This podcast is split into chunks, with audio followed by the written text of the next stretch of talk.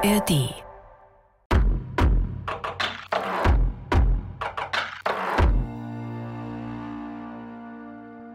Herzlich willkommen bei den Bergfreundinnen, der Podcast für dein Leben mit den Bergen. Und hier spreche ich, die Kati, und ich begrüße euch aber heute ganz alleine im Studio. Denn wir machen derzeit eine kurze Pause, um uns zum einen eben von unserer Bikepacking-Tour nach Paris zu erholen und um ganz viele coole neue Sachen für den Herbst für euch vorzubereiten. Nämlich eine Doku-Serie über unsere Bikepacking-Tour nach Paris. Ihr habt davon noch nichts gehört? Schämt euch. Nein, überhaupt kein Problem. Schaut doch einfach ein paar Episoden zurück in unserem Feed und hört euch dann gerne unsere gesamte Bikepacking-Tour von München nach Paris an.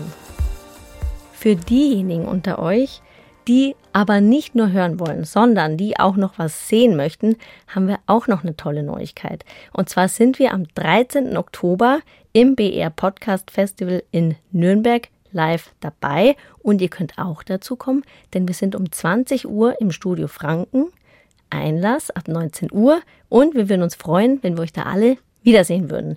Wenn ihr Interesse habt, äh, bei dem Event mit dabei zu sein, dann guckt doch mal in die Show Notes. Da packen wir euch alle Infos zu, wann findet das Ganze statt, wo findet das Ganze statt und wo könnt ihr euch Tickets kaufen. Bis dahin müsst ihr aber nicht auf dem Trockenen sitzen, denn wir haben für euch ein Sommer-Special vorbereitet. Was machen wir? Im August bereiten wir drei Bergfreundinnen unsere persönlichen Empfehlungsfolgen aus den letzten drei Jahren für euch vor und die präsentieren wir euch erneut im Feed. Ihr habt es vielleicht schon mitbekommen, im August haben euch schon Kadi und Toni ihre Favoriten präsentiert und heute, da bin ich an der Reihe. Ich habe mich für die Episode Absturz am Watzmann alle kämpfen für Jule entschieden. Ihr fragt euch jetzt sicherlich, warum denn genau für diese Folge?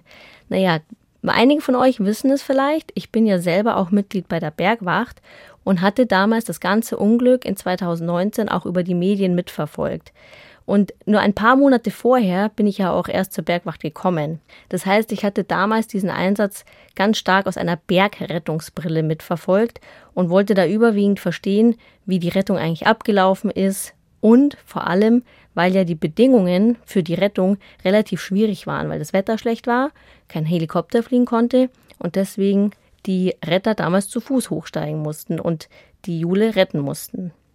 Und zum anderen, die Geschichte verdeutlicht eben auch richtig gut, wie wir bei der Bergwacht arbeiten. Also wie laufen eigentlich so komplexe Einsätze ab? Wie werden da die Entscheidungen getroffen? Wer muss überhaupt alles eingebunden werden? Deswegen habe ich mich für diese Folge entschieden. Also meine Empfehlung für diesen Sommer, hört euch doch nochmal die Folge an oder vielleicht hört ihr sie auch zum ersten Mal. Vielleicht noch ein ganz kurzer Hinweis, damit ihr nicht gleich verwirrt seid, wenn ihr die Folge hört. Ich war damals noch nicht äh, bei den Bergfreundinnen, deswegen bin ich noch nicht in der Folge zu hören. Aber unsere liebe Bergfreundin Anna, die war dann noch Teil des Bergfreundinnen-Teams und deswegen dürft ihr die da nochmal hören. Und zweite Info, ähm, für einige von euch, die vielleicht die Folge wirklich zum ersten Mal hören, das war vor Caddys Unfall. Das heißt, die hat da noch eine andere Stimme. Aber jetzt gut, ich wünsche euch eine gute Reise in die Vergangenheit und in meine Bergfreundinnen-Empfehlung für den August. Es ist tatsächlich ein Schicksalsberg. Die Legende ist, der König Watzmann war ein grausamer Herrscher, der also seinen Untertanen unterjocht hat und zur Strafe ist er in Stein verwandelt worden. Naja, mit zehn Jahren waren wir schon das erste Mal auf dem Watzmann gewesen und das war dann auch bei alle drei Kindern von uns so. Wir haben insgesamt pro Jahr so zwischen 100 und 120 Einsätze und davon sind vielleicht die Hälfte am Watzmann. Ich habe es auch schon erlebt, dass Leute in der Kletterhalle an 8, 9 oder weiß Gott was klettern, da scheitern, weil es halt links geht 2000 Meter runter, das ist die Ostwand und rechts die Westwand ist auch nicht weniger hoch. Huiuiui, meine Güte, ich bin mal gespannt, was wir heute zu hören bekommen hier. Ich muss mich selber überraschen lassen, denn wir starten heute in ein neues Thema und das hat die Toni mitgebracht. Ich erzähle euch nämlich eine Geschichte von einer jungen Brandenburgerin, die vor knapp drei Jahren am Watzmann in Berchtesgaden abgestürzt ist. Und dass da jemand abstürzt, kommt leider ein bisschen häufiger vor, ist ja auch eine beliebte Route, die Watzmann-Überschreitung. Wir kennen sie alle oder haben schon mal von ihr gehört. Was den Fall aber zu einem ganz besonderen macht, ist, dass das Wetter kurz nach dem Absturz so schlecht wird, dass einfach stundenlang kein Hubschrauber fliegen kann. Und das heißt für die Bergwachtlerinnen und Bergwachtler, sie müssen versuchen, die Jules, so heißt die junge Brandenburgerin, nur mit ihren eigenen Kräften auf über 2000 Metern zu retten. Und das ist schwierig und das wird ein ganz schöner Wettlauf gegen die Zeit. Oh, okay. Es war für den Tag unser Grillfest von der Bergwacht geplant. Und dann ist es immer so, dass ja wir Mädels da immer mit Salaten und Kuchen und Nachspeisen halt nur mit auffahren. Das war mein Geburtstag. Ich bin aufgewacht und habe mich gestreckt im Bett und habe mir gedacht, heute ist Geburtstag. Jetzt stehst du dann auf und kriegst deine Geschenke. Es ist Samstag, der 27. Juli 2019. Kurz nach 8 Uhr am Morgen in Ramsau bei Berchtesgaden. Wenige Minuten nach Jules Absturz.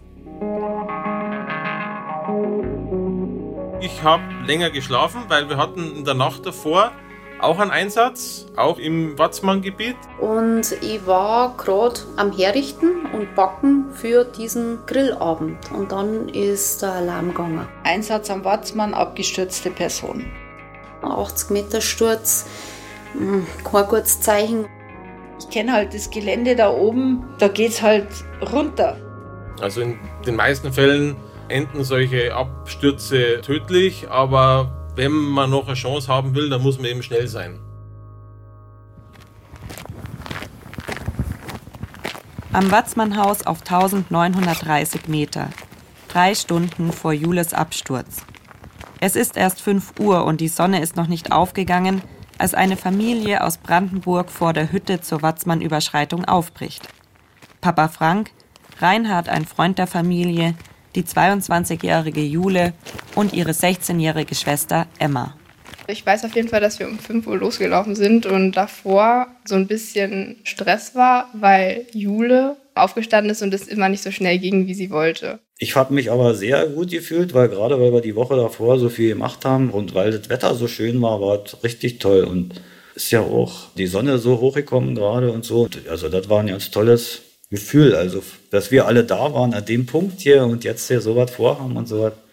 Ja, wir wollten schon die Überschreitung versuchen, wenn gutes Wetter ist und wir uns an der Mittelspitze gut fühlen. Und da wollten wir aber entscheiden, das war Jule eigentlich auch nicht recht richtig, aber wir hatten das so geplant, dass wir da erstmal entscheiden, wie wir drauf sind, wie wir das machen.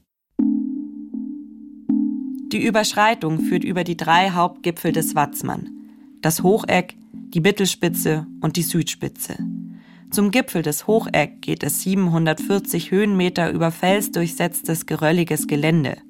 Von dort weiter Richtung Mittelspitze über einen sehr schmalen und nur stellenweise Stahlseil versicherten Grat. Wer ihn gehen möchte, braucht Kondition, absolute Schwindelfreiheit und Trittsicherheit. Viele Kletterstellen im ersten Grad müssen ungesichert überwunden werden.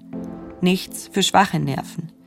Der Wetterbericht verspricht für den Vormittag gutes Wetter, Erst mittags soll es zuziehen.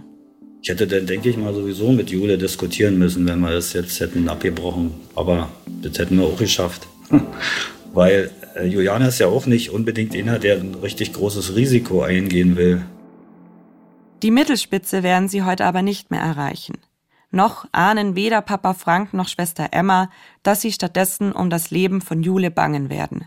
Gemeinsam mit über 40 Retterinnen und Rettern. Wir haben uns ja die Woche vorher vorbereitet auf diese Tour und waren auch auf dem Dachstein, haben den Dachstein Klettersteig gemacht. Die Familie hat alpine Erfahrung, verbringt nahezu jeden Urlaub in den Alpen. Die Schwestern machen zusätzlich in ihrer Freizeit erfolgreich Kampfsport. Emma geht noch zur Schule. Jule studiert Medizin in Leipzig, hat ihr Physikum bereits bestanden. Also für mich war sie immer so ein Vorbild eigentlich. Ich habe mich auch an ihr orientiert, weil sie so gut auf Menschen zugehen kann. Sie war richtig sozial eigentlich. Und das habe ich immer so an ihr bewundert, weil ich so introvertiert bin. Und ja, das fand ich immer ganz cool. Ich glaube, die hatte schon ein aufregendes Leben. War irgendwie so jemand, der immer ganz vorne mitgemischt hat. auch in der Schule. Dann war sie ja die Beste ihres Jahrgangs. Und naja, und der Klassenlehrer hat auch gesagt, so jemand wie der, äh, die gibt es nur zweimal in zehn Jahren, hat er gesagt. Und äh, war eben auch immer so jemanden, der äh, geführt hat. Irgendwie die Leute äh, haben sich nach ihr gerichtet. Selbst in unserer Familie ist es so gewesen. Die Familie erreicht den Gipfel des Hocheck. Sie ziehen sich ihre Klettergurte an, setzen die Helme auf und starten los über den schmalen Grat in Richtung Mittelspitze. Dann sind wir da runtergelaufen. Papa und Reinhard sind meistens vorgelaufen und wir hinterher. Und dann war halt die eine Stelle, wo Papa und Reinhard mal kurz stehen geblieben sind, wollten ein paar Fotos machen von der Aussicht und so weiter. Und Jule und ich sind halt vorgelaufen. Es musste dann wieder abgestiegen werden, kurz vor der Mittelspritze und dann wieder hoch. Und Juliana klettert über so eine Spalte und ich habe das schon gesehen, dass das nicht unbedingt der richtige Weg sein kann. Und ich habe gedacht, die wird ja sicher gleich umkehren. Das kann ja nicht sein. Und die hat aber keinen Zuck gemacht, ist einfach weiter hochgeklettert. Und dann habe ich dann rübergerufen, komm da mal zurück, du versteigst dich da. Dann war sie aber schon an dem Felsvorsprung, wo dann darunter so ein Kamin war, wo sie dann reingefallen ist. Und ich bin aber noch ein Stück weiter rumgegangen und habe dann halt den Pfeil gesehen und zu ihr gesagt, hier geht's lang, Jule, äh, wir müssen hier lang. Und dann in dem Moment, wo sie wieder los wollte, in dem Moment ist sie dann eben weggerutscht an diese kleinen Steine, die da auf der Schräge gewesen sind. Und dann ist sie auf jeden Fall mit dem Rücken an den Fels und dann mit dem Vorderkörper auf so einem Felsvorsprung in dem Kamin raufgefallen, weiter abgerutscht und hat sich dann weiter gerollt und irgendwann war sie nicht mehr zu sehen. Ja. Ich habe es eben gehört, wie sie dann da noch runtergerollt ist und dann dachte ich, na gut, liegt sie da unten da. Aber dann haben wir dann eine Weile gestanden und das waren wirklich ein paar Sekunden oder irgendwie so ist es jedenfalls mir vorgekommen. Dann hörst du nochmal so einen dumpfen Knall und das war dir dann richtig ins Mark gefahren. Also dann wusste ich, das kann dann keiner mehr überleben oder so. Und dann war Panik. Nur ein paar hundert Meter von der Absturzstelle entfernt sitzt Johannes Grötsch auf dem Gipfel der Mittelspitze. Johannes ist Bergretter bei der Bergwacht Sulzbach-Rosenberg in der Oberpfalz. Heute ist er privat unterwegs, möchte mit Freunden die Watzmann-Überschreitung machen. Auf einmal hört er Hilferufe. Auf die Frage hin, was ist passiert, abgestürzt. Und recht viel mehr Kommunikation war da auch nicht, weil die einfach gut geschockt waren, alle miteinander. Und dann haben wir wieder umgedreht und sind 200 Meter etwa zurückgegangen. Und dann haben wir Julianas Schwester, ihren Papa und einen Freund der Familie getroffen. Beziehungsweise den Vater haben wir erstmal nicht angetroffen, weil der schon versucht hat, ein Stück in diesen Höhlenkanal nachzuklettern. Eine andere Überlegung gab es so nicht mehr. Ich bin dann eben einfach da in die Spalte runtergeklettert. Der Freund Reinhard hat mich noch an den Arm gefasst und gesagt, ich soll es bleiben lassen. Dann stürzt er auch bloß noch ab und so. Aber das äh, findet dann keinen Eingang mehr nirgendwo, weil das kann doch jetzt nicht sein, das geht doch nicht, denkst du da, das geht doch nicht. Und du willst es nicht für wahr haben. Dann bin ich eben an den Rand der Höhle und dann habe ich sie eben liegen sehen da im Schnee, also unterm Schnee. Musste sie trotzdem auch von da aus so eine ganze Weile gucken, bis man sie entdeckt hat. Also einfach sieht man das von der Höhe ja nicht, denn. Ab hier kommt Vater Frank nicht mehr weiter. Jule ist zwischen 50 und 80 Meter an der Ostwand des Watzmann abgestürzt. Er ruft ihren Namen, doch sie bewegt sich nicht. Sie liegt auf Schnee zwischen einem Altschneefeld und einer Felswand. Ersthelfer Johannes. Die kleine Schwester war völlig verzweifelt. Der Freund der Familie war völlig hilflos. Die beiden habe ich dann erstmal vom Grat oder von dem Loch weggenommen. Habe gesagt, hier hinsetzen, erst bewegen, wenn irgendein Retter sagt, ihr bewegt euch wieder. Also ich sollte mich dann hinsetzen und was essen. Und ich weiß noch ganz genau, dass ich nichts runterbekommen habe und die ganze Zeit darüber nachgedacht hat, ob Jule überhaupt noch lebt oder eben nicht. Es ist 8.10 Uhr, als der Alarm bei den Retterinnen und Rettern der Bergwacht Ramsau im Tal losgeht. Wenige Minuten nach Jules Absturz. Efi Patol arbeitet in der Krisenintervention der Bergwacht, kümmert sich also in erster Linie um die Angehörigen. Heute ist ihr Hochzeitstag. Mein Mann ist auch bei der Bergwacht. Wir beide sind aus dem Bett gesprungen, haben schnell unsere Tiere versorgt, haben uns gewaschen, angezogen und dann ging es runter in die Wache. Und dann haben wir eben immer mehr das Meldebild bekommen, dass eine junge Frau abgestürzt ist und am Schneefeld liegen geblieben ist. Dann haben wir immer so einen bangen Blick an den Himmel geworfen, weil der Nebel so umeinander gezogen ist. Der Grat ist fast nicht mehr zu sehen. Das ist meine absolute Horrorvorstellung. Abstürzen. Oder dass jemand abstürzt. Ja. Also gar nicht so, dass ich abstürze, eher, dass jemand abstürzt. Ja. Echt keine Situation, in der ich stecken möchte. Ja, ich glaube, das wünscht sich keiner, dass einem sowas passiert. Aber worüber ich mir tatsächlich ja, bevor ich diese Geschichte recherchiert habe, noch nie so wirklich Gedanken gemacht habe, ist, was passiert eigentlich, wenn ich in den Bergen einen Notruf absetze? Man ruft ja die 112 an und kommt da erstmal bei der nächsten Notruf-Einsatzzentrale raus. Und wie geht's dann weiter? Ja, ich habe das auch schon gemacht. Dann wird man gefragt, was passiert ist. Und dann wird die jeweilige Bergwacht, die zuständig ist, benachrichtigt und gibt die Infos weiter, weil jede Bergwacht, jede Bereitschaft hat mhm. ja ein eigenes Einsatzgebiet. Wer war das denn jetzt in dem Fall von der Julia, Toni? Also beim Watzmann ist es tatsächlich ein Spezialfall, weil das Gebiet in zwei Bereitschaften aufgeteilt ist. Wir haben es ja jetzt schon gehört. Ein Teil gehört zur Bergwacht Ramsau und der andere Teil gehört zur Bergwacht Berchtesgaden. Und deshalb waren dann auch bei Julius Absturz beide informiert.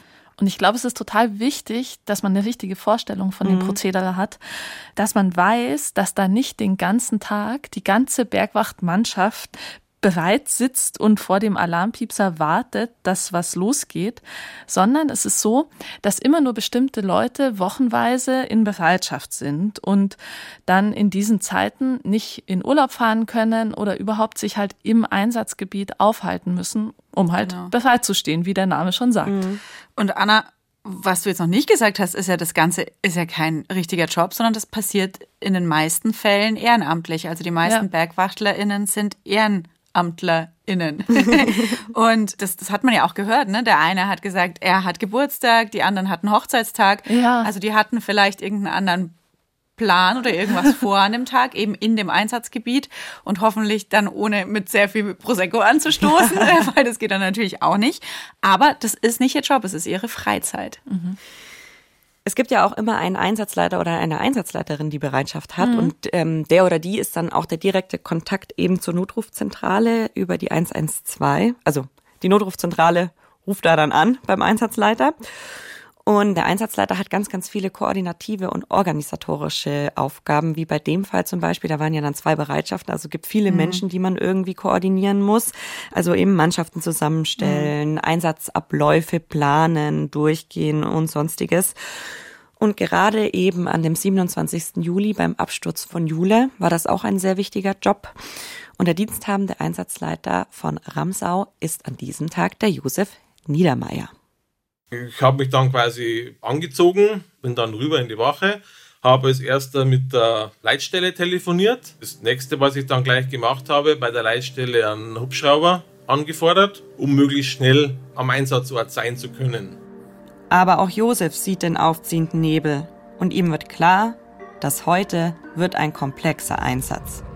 Wäre jetzt kein Nebel gewesen und auch kein zu starker Wind, dann fliegt da der Hubschrauber hin, lädt einen Arzt und zwei Bergretter aus. Die packen die Patientin in den Bergesarg ein. Zehn Minuten später kommt der Hubschrauber wieder, holt den Arzt mit dem Bergesarg ab und die Patientin ist auf dem Weg zum Krankenhaus. Das Ganze dauert vielleicht eine halbe, dreiviertel Stunde. Ja, dann ist das erledigt. In dem Fall war es halt klar, die Einsatzstelle ist im Nebel, der Hubschrauber kann nicht hierher fliegen und damit ist es halt ein bodengebundener Einsatz dieser bodengebundene Einsatz, der ist halt wahnsinnig materialintensiv, der ist zeitintensiv und der fordert wahnsinnig viele Einsatzkräfte.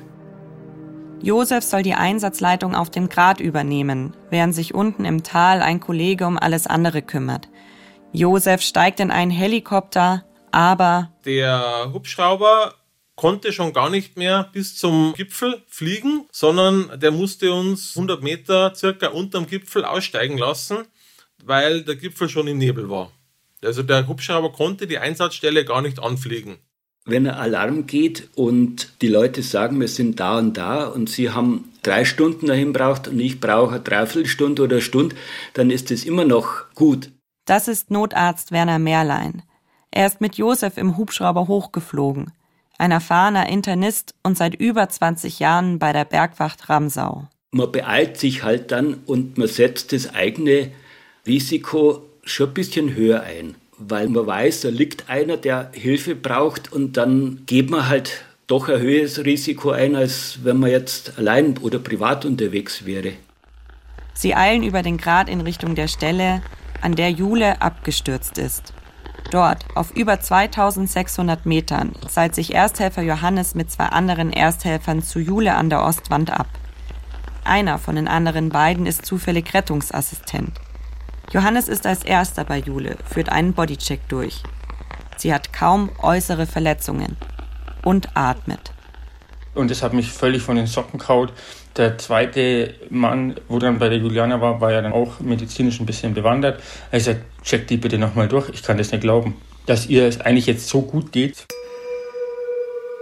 Jule geht es aber nicht gut. Sie ist bewusstlos, braucht dringend ärztliche Versorgung und sollte so schnell wie möglich in ein Krankenhaus. Nach einiger Zeit treffen Einsatzleiter Josef und Notarzt Werner an der Absturzstelle ein. Es waren schon zwei Ersthelfer und zwei Bergwachtmänner aus Berchtesgaden an der Einsatzstelle. Und ich habe dann runtergerufen, ob sie mich brauchen. Und ich habe mich dann abgeseilt und bin dann ein paar Schritte hingegangen zu ihr und habe im ersten Moment nicht gesehen, was los ist, weil diese Plane über ihr war. Und ich habe dann die Plane hochgehoben und habe dann eben eine junge Frau gesehen, die verrückterweise auf den ersten Blick keine schweren Verletzungen hatte. Also man denkt sich bei 50 Meter Sturz, die muss sich ja alles gebrochen haben. Allerdings war es so, dass sie auf der rechten Körperseite einen epileptischen Krampfanfall hatte. Und sie war bewusstlos, sie war nicht ansprechbar. Also bewusstlos und Krampfanfall, da muss irgendwas im Kopf passiert sein. Ich habe dann eben Hoffnung geschöpft, wo der Notarzt unten war und Juliane auf einmal wach war und mit den Armen eben getrommelt hat. So richtig wild und er versucht hat, sie zu beruhigen. So dachte ich, wenn man sich so bewegen kann mit dem Oberkörper, sie hat ja richtig getrommelt mit viel Kraft, mit beide Arme, dann dachte ich, dann kann es ja ja nicht so übermäßig schlimm sein. Der Nebel wird dichter und dichter. Mittlerweile hat Einsatzleiter Josef große Probleme, überhaupt noch vom Grat oben Jule und seine Kollegen zu sehen. Also ich habe da quasi runtergeschaut, wusste, da ist die Umsatzstelle, weil auch das Seil von den anderen Bergretter runterging, aber ich habe da nichts gesehen. Und der Nebel schafft noch viel größere Probleme. Wie bringen wir jetzt die Patientin weg von hier? Weil es war klar, durch den Nebel kann der Hubschrauber nicht hierher fliegen und sie aufnehmen. Man weiß, okay, jetzt lebt er noch der Patient. Es kann sein, dass er in einer Stunde oder in zwei nicht mehr lebt. Also ist irgendwo ein Druck da. Auch wenn man das vielleicht rational gar nicht so will oder zulassen dürfte, dass dieser Druck da ist, weil es ja die Eigensicherheit gefährdet, der ist automatisch da. Man macht sich automatisch Gedanken, warum geht es nicht schneller, was können wir tun, dass es schneller geht. Der erste Blutdruck war kaum messbar bei 80 und dann ist es so, wenn sie eine Kopfverletzung hat, dann muss ich schauen, dass der Blutdruck hoch ist, dass wenn im Kopf eine Blutung ist, ich mit einem höheren Blutdruck sozusagen ein Gegengewicht schaffe. Ich habe 20 Jahre eine Ampulle mit einem Medikament mitgeschleppt, das den Blutdruck steigern soll und habe es nie gebraucht. Und da habe ich es dann braucht. Also der Blutdruck ging dann nach dem Medikament auch auf 120 hoch aber die Wirkung lässt halt dann nach. Werner braucht mehr von dem Medikament, denn er ahnt schon jetzt, der Abtransport von Jule wird durch den Nebel viel Zeit kosten. Zeit, die Jule in ihrem Zustand nicht hat. Der Hubschrauber kann nicht fliegen. Natürlich habe ich mir Alternativen überlegt. Ja, was kann ich als Notarzt machen, um den Blutdruck zu heben? Also bleibt mir nichts anderes übrig, als zum Einsatzleiter zu sagen, du, ich brauche dieses Medikament. Damit Jule eine realistische Chance hat. Im Tal in der Wache macht sich Evi von der Krisenintervention mit ihrer Kollegin Hanni Hirschbichler fertig für den Flug nach oben. Dann hat es geheißen, ja, das sind Angehörige, die muss man jetzt vom Berg schaffen. Keine Ahnung, wie wir die runterbringen. Dann habe ich gesagt, ja gut, äh, schaut, dass uns auffliegt.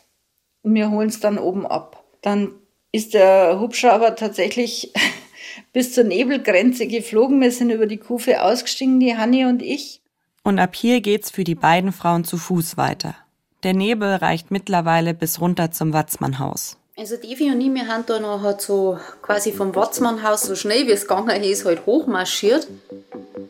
Dann haben wir das schon mitgekriegt mit diesem Medikament und wie man das am besten zur Juli schafft.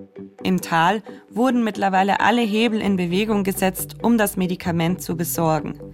Helfer holen es im Krankenhaus Berchtesgaden mit dem Helikopter ab und fliegen es hoch bis zum Watzmannhaus. Diese Funksprüche haben wir dann immer schon mitgekriegt. Zwei Ampullen bleiben im Heli, falls sich der Nebel überraschend verzieht. Die anderen müssen zu Fuß zu Jule auf den Grat gebracht werden. Und es ist dann so weitergegangen, dass irgendwann der Funkspruch gekommen ist, dass das Medikament jetzt am Watzmannhaus ist und dass einer von uns da hochgeht. Wir haben uns getrennt, sie ist weiter hochgestiegen, ich habe meine Sachen quasi wieder zusammengepackt und bin wieder das Ganze runtergegangen. Und da habe ich dann unseren äh, Bereitschaftsleiter getroffen. Der hat eine starke Grippe gehabt, war nicht so gut beieinander und dann haben wir uns irgendwie zusammengeschrien, mehr oder weniger, äh, ob ich da entgegenkommen soll und, und das Medikament abnehmen soll. Dann hat er mir schon gesagt, es ist jetzt wirklich wahnsinnig wichtig, quasi, dass das so schnell wie möglich zur Juli raufkommt und dass mir wer entgegenkommt von oben runter wieder.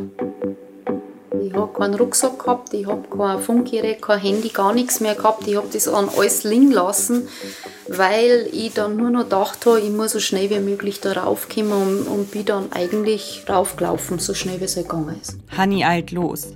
Das überlebenswichtige Medikament hält sie eng an ihrem Körper. Es war eigentlich nur so ein kleiner Karton, also eine Medikamentenschachtel, da waren zwei oder drei von diesen gläsernen Ampullen drin. Und das, was mir wirklich durch den Kopf gegangen ist, von oben bis unten ist, dass mir ja nicht irgendwie schmeißen darf, sonst sind diese Ampullen ja kaputt. Ich habe mir dann nicht mehr anders helfen gewusst und habe dann mein Pullover ausgezogen und habe das dann da reingewurstelt, da ich da irgendwie einen Schutz habe.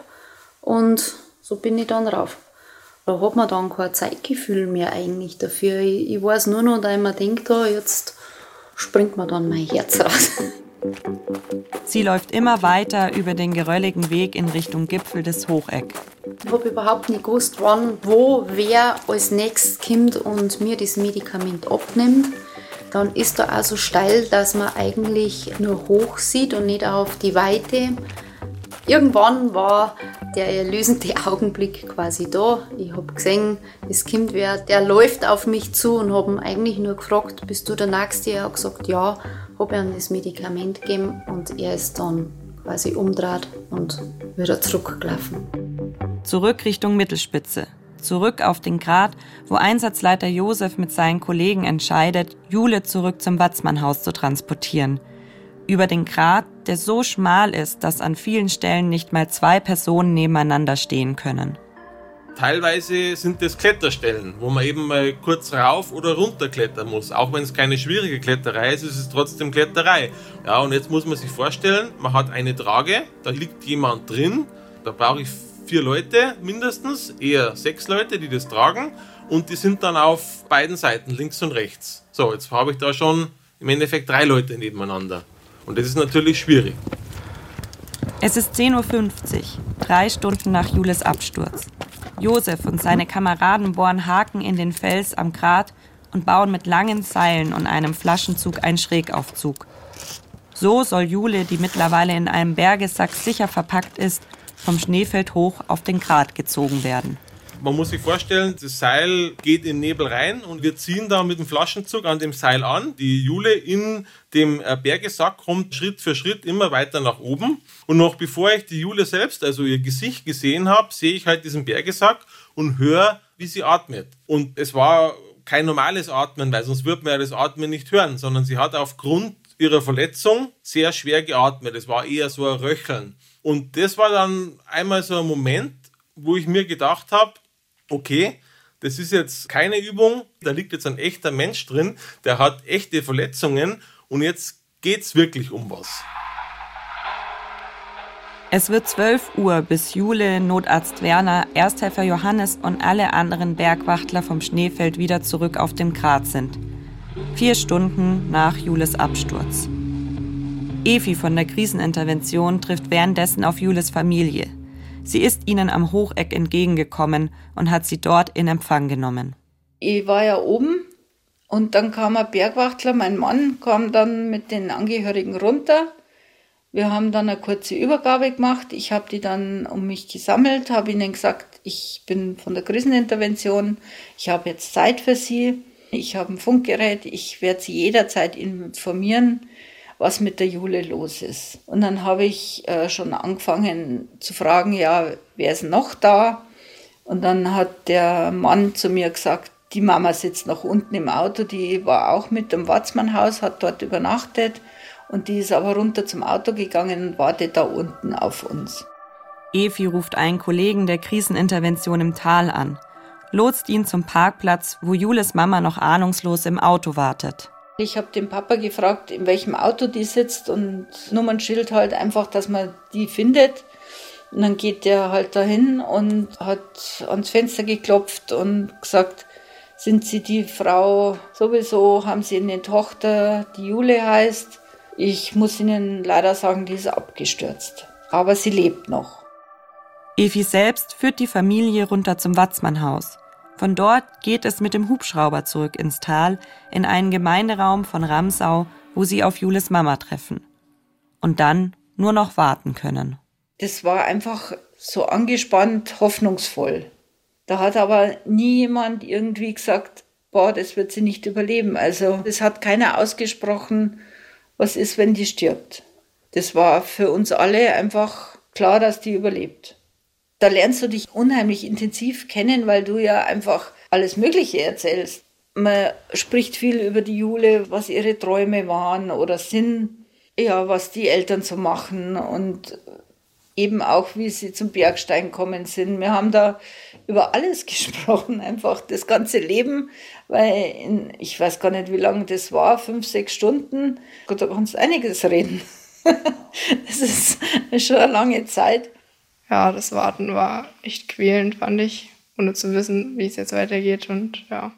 Emmas Gedanken kreisen nur um ihre Schwester. Ich glaube, ich habe gar nicht viel geredet. Die haben mich nur die ganze Zeit gefragt, ob alles in Ordnung ist, weil ich so kreideweiß im Gesicht war und so haben mir auch die ganze Zeit was zu essen angeboten, aber ich wollte nichts. Aber auch für Efi und die anderen Bergwachtlerinnen und Bergwachtler wird das Warten zu einer Zerreißprobe. Wir haben halt schon immer gehört vom Einsatzleiter, welches Material brauchen wir oben noch, wie weit sind sie, sind sie schon über den Grad drüber. Was ganz wichtig an dem Tag war, wo ist die Nebelhöhe?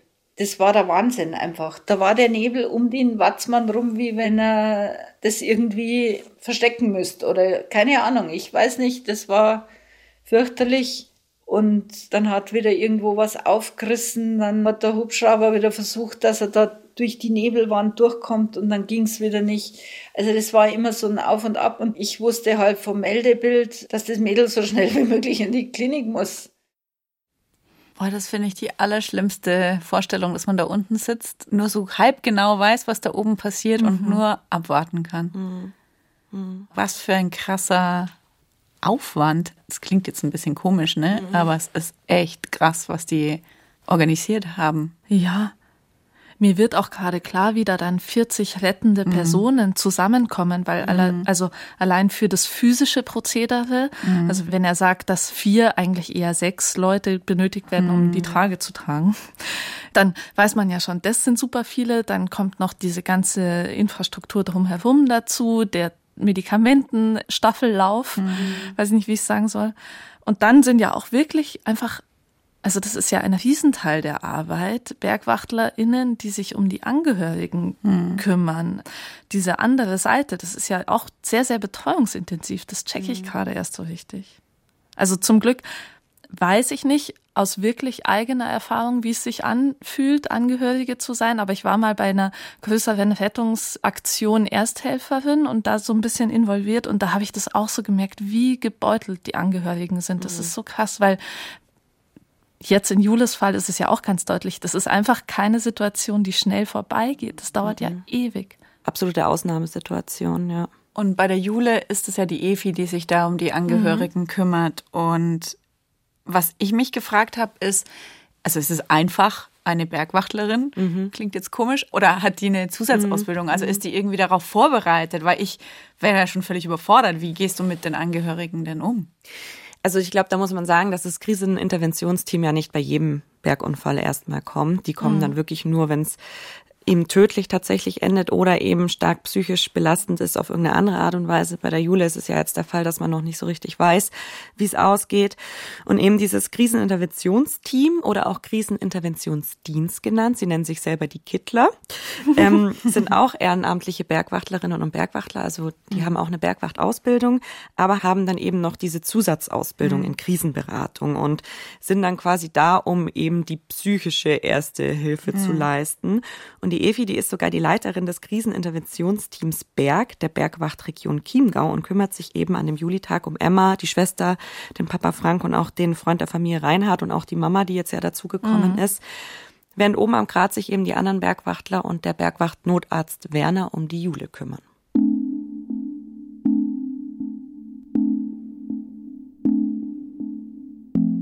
Irgendwann war einer da und hat gesagt, da hast zwei Ampullen und die anderen zwei sind im Hubschrauber drin. Notarzt Werner hat endlich das Medikament, auf das er so lange gewartet hat. Jules Blutdruck ist damit erstmal stabil. Doch jetzt müssen Werner, Einsatzleiter Josef und all die anderen Bergwachtler Jule durch den dicken Nebel über den Grat abtransportieren. Der Grat oben, der ist zum Teil messerscharf und geht dann über so Spitzen drüber, wieder rauf, runter, rauf, runter. Und es kann ja nicht an jeder Stelle links und rechts einer gehen, so wie im flachen Gelände. Also das geht dann wirklich, dass man hauruck so vielleicht 30 Zentimeter die Trage weiterrutscht. Da fangen dann schon welche an, weiter entfernt eine Abseilstrecke zu bauen. Da muss man halt immer ein bisschen vorausdenken, weil wenn die Trage irgendwo ankommt und ich muss dann stoppen, um eine Sicherung aufzubauen, das ist dann verlorene Zeit. Einsatzleiter Josef ist einer von den Rettern, die vorausgehen und mit Schlagbohrer, Haken und Seil die Strecke sichern. Notarzt Werner bleibt die ganze Zeit bei Jule. Ich war hinter der Trage und als Arzt muss ich dann immer wieder schauen, wie es der Patientin geht. Das heißt, also wenn halt eine Gelegenheit ist, dass die Männer gerade tauschen und da muss ich dann immer wieder schauen, atmet sie noch? Sie hat schwer geatmet. Sie hat immer wieder epileptische Anfälle bekommen. Ich habe nie den Eindruck gehabt, dass sie irgendwie registriert, was um sie herum passiert, aber sie hat sich wahnsinnig ja, gewehrt oder was. Also das ist da schon so, dass man dachte, ja, das ist wirklich eine starke Persönlichkeit. Zentimeter für Zentimeter schiebt sich der Tross über den spitzen Grat. Sobald die einen nicht mehr können, stehen schon andere parat, um die Trage mit Jule zu übernehmen. Langsam nähern sie sich so dem Gipfel des Hocheck. Kurz zuvor ist wirklich dann einmal eine sehr heikle Stelle. Nicht zuletzt auch, um den Leuten zu zeigen, was ihnen bevorsteht. Also da sind ein paar Stifte in der Wand drin und man kann da als Einzelner an einem Drahtseil rübergehen. Aber wie bringt man eine Person und acht Leute darüber? Und das dauert einfach. Das ist einfach und auch körperlich einfach äh, wahnsinnige Belastung. Und danach kommen halt so Geröllfelder und da sind wir wie die Zombies runter. Also da ist man einfach fix und fertig. Es ist 15.06 Uhr, als sie am Hocheck ankommen. Sieben Stunden nach Jules Absturz. Im Tal wartet Jules Familie gemeinsam mit Efi von der Krisenintervention auf ein positives Zeichen von oben. Efi denkt an Jule, aber auch an all die Retterinnen und Retter, die auf über 2000 Metern seit Stunden versuchen, Jules Leben zu retten. Du bangst ja für die auch mit. Hoffentlich passiert nichts. Hoffentlich bringen sie das Leben drunter, weil alles andere wäre ja der Wahnsinn, wenn du so über Stunden versuchst, ein Leben zu retten und der stirbt dir dann in der letzten Minute, das, das geht einfach gar nicht. Achteinhalb Stunden nach Jules Absturz kommt endlich die erlösende Nachricht von oben. Der Himmel reißt auf. Die Bergwachtler bei Jule haben optimale Sicht auf das Watzmannhaus. Und das heißt, der Hubschrauber kann Jule abholen. Als wir gehört haben, dass jetzt der Hubschrauber endlich die Jule aufnehmen konnte. Das war eine Erleichterung. Wir haben uns alle gefreut. das war der Wahnsinn. Also da ist wie wenn, jetzt ist die Jule gerettet. Oben am Grat lässt sich Notarzt Werner mitsamt Jule über ein Seil zum Helikopter hochziehen und fliegt los in Richtung Krankenhaus. Man hängt dann außen am Hubschrauber dran, über der Kufe, und in dem Moment ging dann eben der Regen los. Das war ja den ganzen Tag immer die Angst, eben wenn Regen kommt, dann wird alles glitschig und so weiter. Und ich muss ja immer nach vorne schauen zum Kopf von der Patientin und dann ist mir der Regen so richtig ins Gesicht klatscht und dann hat der Windenoperator, also der am Polizeihubschrauber die Winde bedient, hat dann die Hand hingehalten, damit ja, der Regen abgeschirmt ist und da, da habe ich zum Heulen angefangen weil dann die Spannung einfach nachlässt und man ist da körperlich und psychisch einfach ja, fertig. Und wenn man halt das Gefühl hat, man kann jetzt einmal loslassen, dass mir dann wirklich die Tränen kommen. Es ist 16.50 Uhr, als Jule im Krankenhaus in Salzburg ankommt, fast neun Stunden nach ihrem Absturz. Sie wird direkt notoperiert. Durch den Sturz ist ihr Schlüsselbein gebrochen, große Teile ihres Gehirns sind abgestorben. Was das für sie genau bedeutet, kann jetzt noch niemand sagen. Aber sie lebt. Insgesamt waren bei Jules Rettung Frauen und Männer der Bergwachtbereitschaften Ramsau, Berchtesgaden, Marktschellenberg, Grassau und Traunstein beteiligt.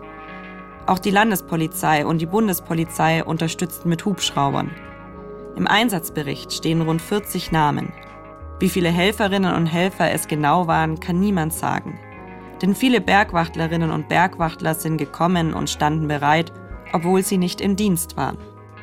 Ich glaube, so große Einsätze, die verändern immer ein Team. Dass da sehr viele Organisationen dann so Hand in Hand arbeiten können, wenn es darauf ankommt, das ist schon bemerkenswert. Sowas verbindet natürlich. Man hat einfach gemerkt, dass jeder versucht, sein Bestes zu geben, egal was das war. Ob das der ist, der wo herunten einen Kaffee kocht oder der wo Fahrdienst macht, bis zu dem, der wo oben die schwierigsten Seilverknüpfungen macht. Das war ein wahnsinnig intensiver Einsatz, weil man viele Höhen und Tiefen im Gefühlsleben hatte und weil es gut ausgegangen ist im Prinzip.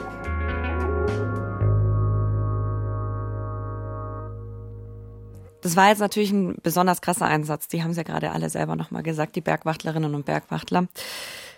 Diese Dimension findet natürlich nicht jede Woche statt. Also die haben jetzt nicht jede Woche einen 40 Mann und Frau starken ja. Einsatz auf über 2000 Meter Höhe. Aber ich finde, es macht schon nochmal total bewusst, da sind einfach Menschen, die ehrenamtlich bereitstehen und für dich da sind, egal was ist. Und auch wenn es nur ein verstauchter Knöchel ist, der dich nicht mal weitergehen lässt. Ja, und auch wenn man jetzt gehört hat, wie viel Arbeit es ist und was da dahinter steckt, ich glaube, es ist wichtig nochmal zu sagen, dass man nicht davor zurückschrecken sollte, mhm. die 112 zu rufen, wenn einem was Blödes passiert. Weil im Zweifelsfall macht man es, wenn man es abwartet mhm. und versucht selber rauszukommen und sich das Wetter dann ändert, nur noch schlimmer. Ja, und ganz wichtig ist auch einfach zu erkennen, in alpinen Notlagen können wir wirklich alle geraten, auch unabhängig davon, wie gut wir vorbereitet ja. sind oder wie gut wir ausgestattet sind. Ne? Und ja, oder ja. wie fit wir sind. Ja, ja, deswegen haben wir das jetzt einfach als unser Thema. Genau. Und ich habe noch was für euch, noch was ganz Besonderes, denn ich weiß nicht, ob es euch aufgefallen ist, aber eine Person, die die ganze Zeit dabei war, haben wir jetzt noch gar nicht gehört. Jule. Genau, die Jule. Und die habe ich erst vor ein paar Wochen in Berlin besucht. Magst du Jule oder Juliana? Was ist dir lieber? Hey, Jule, Jule. Jule ist dir lieber. Wie geht's dir denn jetzt? Gut. ja, gut. Bist du früher gern gewandert und in die Berge? Ja, ja, ja gerne gewandert. Ja, natürlich. Natürlich. Was hat dir denn daran so gut gefallen? Ähm, Natur, draußen sein und einatmen, ja. Das draußen sein, das ist schön. Hm. Was wünschst du dir denn für deine Zukunft? Laufen lernen. Großes Ziel. Laufen lernen ist so eine Priorität. Ja. Und wie gut funktioniert es schon? Ja, super, super. Darf ich das nachher mal noch sehen? ja. ja. Immer mehr, immer mehr. Immer mehr. Ich habe schon gehört, dass du ehrgeizig bist. ja. Und sie hat noch eine Nachricht an alle Helferinnen und Helfer, die am 27. Juli 2019 für sie da waren. Danke für die Rettung. Danke für die Rettung. Das ist toll gemacht. So, hier ist jetzt wieder die Gegenwartskati. Also, Jule hat sich bei der Bergrettung bedankt und der Dank der Patientinnen oder auch der Dank von den Angehörigen ist natürlich das Größte für uns Rettungskräfte und natürlich auch, wenn am Ende wieder alle gesund nach Hause kommen. Die Geschichte von Jule hat mir natürlich auch persönlich nochmal verdeutlicht, wie schnell und auch mit welcher Tragweite solche Ereignisse passieren können.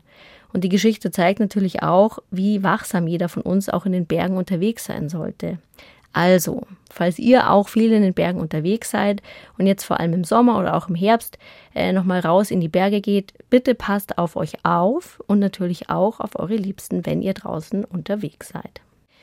Wenn euch auch schon etwas selber in den Bergen zugestoßen ist oder ihr mehr darüber erfahren möchtet, wie man aus Krisen und Herausforderungen gestärkt hervorgehen kann, habe ich zum Ende auch noch einen Podcast-Tipp für euch. Und zwar Carpe What, dein Sinn-Podcast. Diesen Podcast findet ihr in der ARD-Audiothek und in der Folge 3 des Podcasts erörtern die beiden Gastgeberinnen Laura Zasses und Dennis Peter Zelka, wie man aus Krisen wachsen und mit Schicksalsschlägen umgehen kann. Die Themen Stärke, Resilienz und die Akzeptanz der eigenen Verletzlichkeit stehen dabei im Fokus. Ich packe euch auch diesen Podcast-Link mit in die Shownotes, damit ihr den wiederfinden könnt. Falls ihr jetzt noch generell Fragen oder Anmerkungen habt, dann schickt uns doch gerne eine Nachricht an unsere Telefonnummer, die 0151 12 19 und 4 mal die 5 oder auch gerne per E-Mail an bergfreundinnen.br.de. Oder die ganz Verrückten unter euch, ihr könnt uns auch gerne auf Instagram unter Bergfreundinnen kontaktieren. Und damit wünsche ich euch jetzt eine gute restliche Woche und hoffentlich ein paar Strahlen Sonnenschein. Macht's gut und bis bald, eure Kathi.